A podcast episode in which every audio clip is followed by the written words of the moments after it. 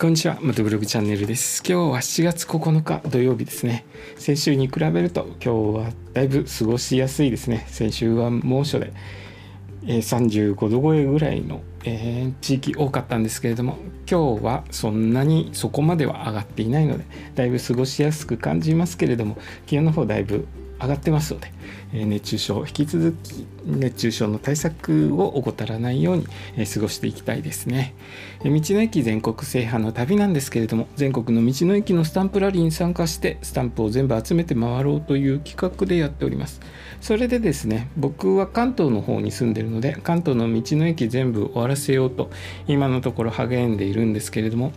えこちらの方ではですね回れない時は道の駅の下調べをして、えそちらを放送してたんですけれども関東の方の道の駅の下調べ全部終わってしまったもので今は中部地域ですね中部地域の道の駅の下調べを一つずつしておりますそれでですね長野県は関東地域と中部地域に分かれてまして、えー、今下調べしてる長野県の道の駅は中部地域のスタンプラリーに、えー、含まれている道の駅を下調べしております。今日調べた道の駅は道の駅御嶽というところを、えー、調べました。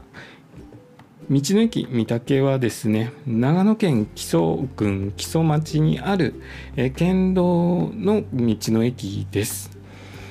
えー、ここは駐車場が普通自動車30台止められる駐車場があるということなので規模はだいぶ小さいですねあのー、僕ちょっとどういうところかなと調べたんですけれども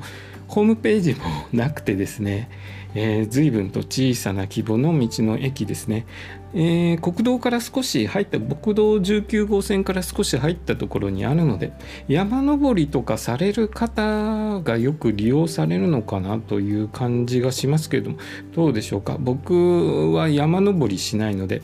その辺ちょっと詳しくないんですけれども山登りされる方には有名な道の駅かもしれないですね。それでですねあのまあ規模小さいので入っている施設施設に入っているものも、えー公衆電話があり、えー、特産品販売所ですね。ちょっとした販売をしてるのかな。それと観光案内所、え、それぐらいのものがそれぐらいその程度の、え、少ない、えー、施設ですね。施設入ってるのが特産品販売所と観光案内所、まあ、ほとんど人が1人か2人ぐらいしかスタッフさんいないのかなという気がしますけれどもそれぐらい小さな道の駅のようです、えー、僕はですねスタンプ押しに行きますのでその時にまたどういう道の駅だったかというのを、えー、この放送でお話ししますけれどもでですねちょっと小さいあまりにも小さい規模なのでもしかしたらスタンプラリー参加してない道の駅もあるのでもしかしたらスタンプラリー参加してないかなと思ってスタンプブックを見ましたらしっかりとスタンプ、え押すところがあったのでここも回ることになりそうです、